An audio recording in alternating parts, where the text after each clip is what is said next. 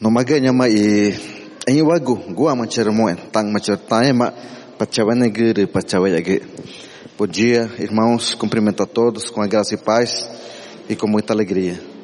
O meu nome é Eli, na língua portuguesa, mas na língua ticuna eu tenho um nome também, e o meu nome é Chagek. Eu sou do clã da Garça, eu sou casado, a minha esposa ela está por aí, acho que ele deve estar na mesa, e tenho quatro filhos. Estou servindo a Deus desde 96 93 fiz um seminário teológico no Rio de Janeiro.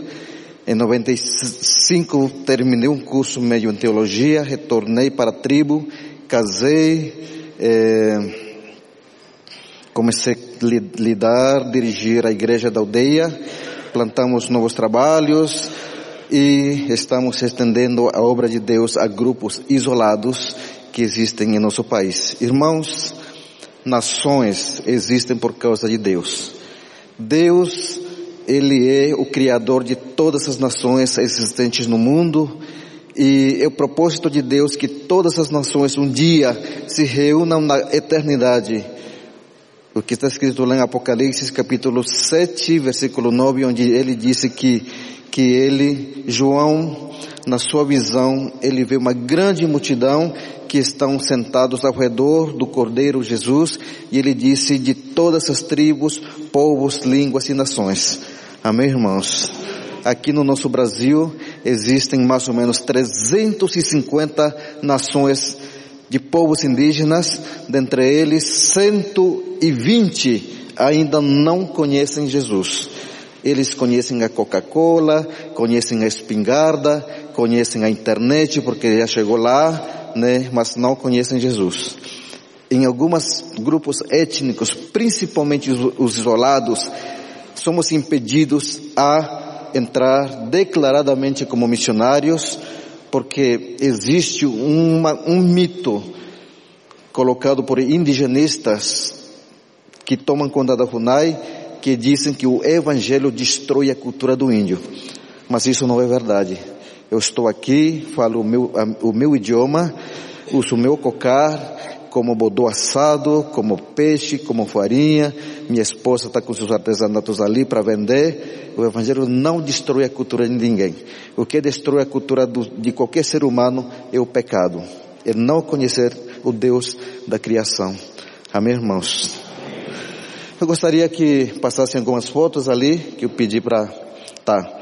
Irmãos, Logo que eu me formei no seminário teológico no Rio, retornei para a tribo para fundar um seminário teológico evangélico indígena.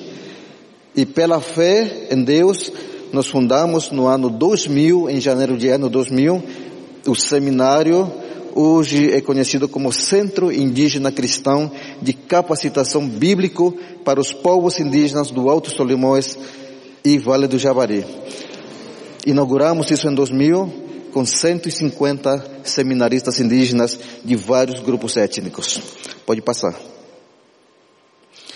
Irmãos, além de a gente se preocupar com a minha tribo ticuna, estamos preocupados também, como eu disse, em evangelizar grupos isolados.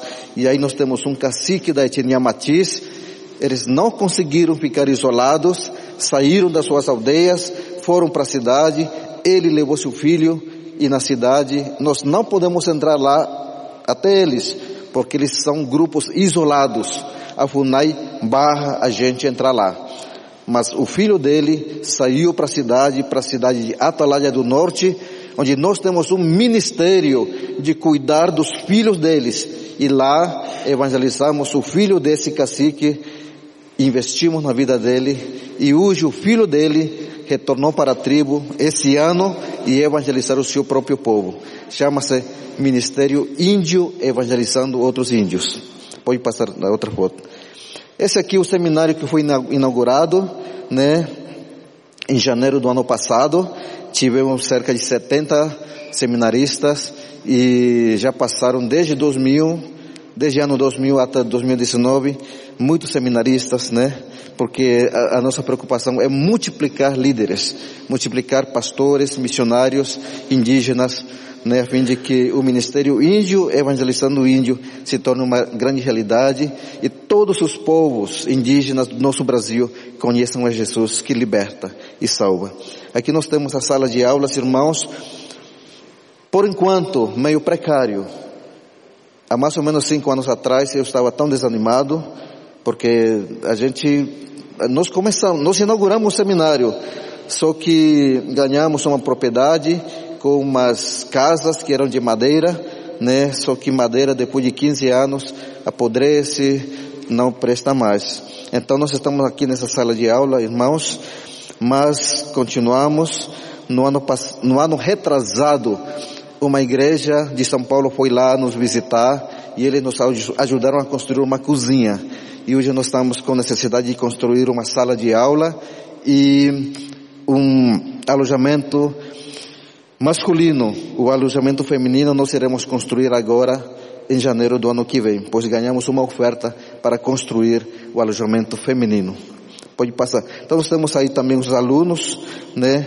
desde 2000, graças a Deus. Isso é uma nova cozinha que nós construímos há cinco anos atrás, né? Uma igreja de São Paulo que foi lá e investiu, né, na construção dessa nova cozinha para 250 seminaristas sentados, né? Pode passar. Aí nós temos as crianças. Essas crianças são a igreja onde eu pastoreio na aldeia de Filadélfia né, são as nossas crianças que estão sendo treinadas, estão sendo instruídas na palavra de Deus. Foi passagem que terminou. Irmãos, eu agradeço muito. É, eu quero falar, é, informar para os irmãos. Esse ano eu estou em São Paulo, irmãos, fazendo um mestrado. Amém. Deus me abençoou tanto a minha vida que Deus abriu as portas para fazer o mestrado e faço o mestrado no Mackenzie, o curso de Educação, Arte e História da Cultura. Amém? Mês de novembro retornarei para a tribo e nós estamos trabalhando para ampliar o reino de Deus entre as aldeias. Muito obrigado, que Deus nos abençoe. Você gostou desse vídeo? A IBNU tem muito material para abençoar a sua vida e de outras pessoas, então se inscreva no nosso canal e ative o sininho para receber as nossas notificações.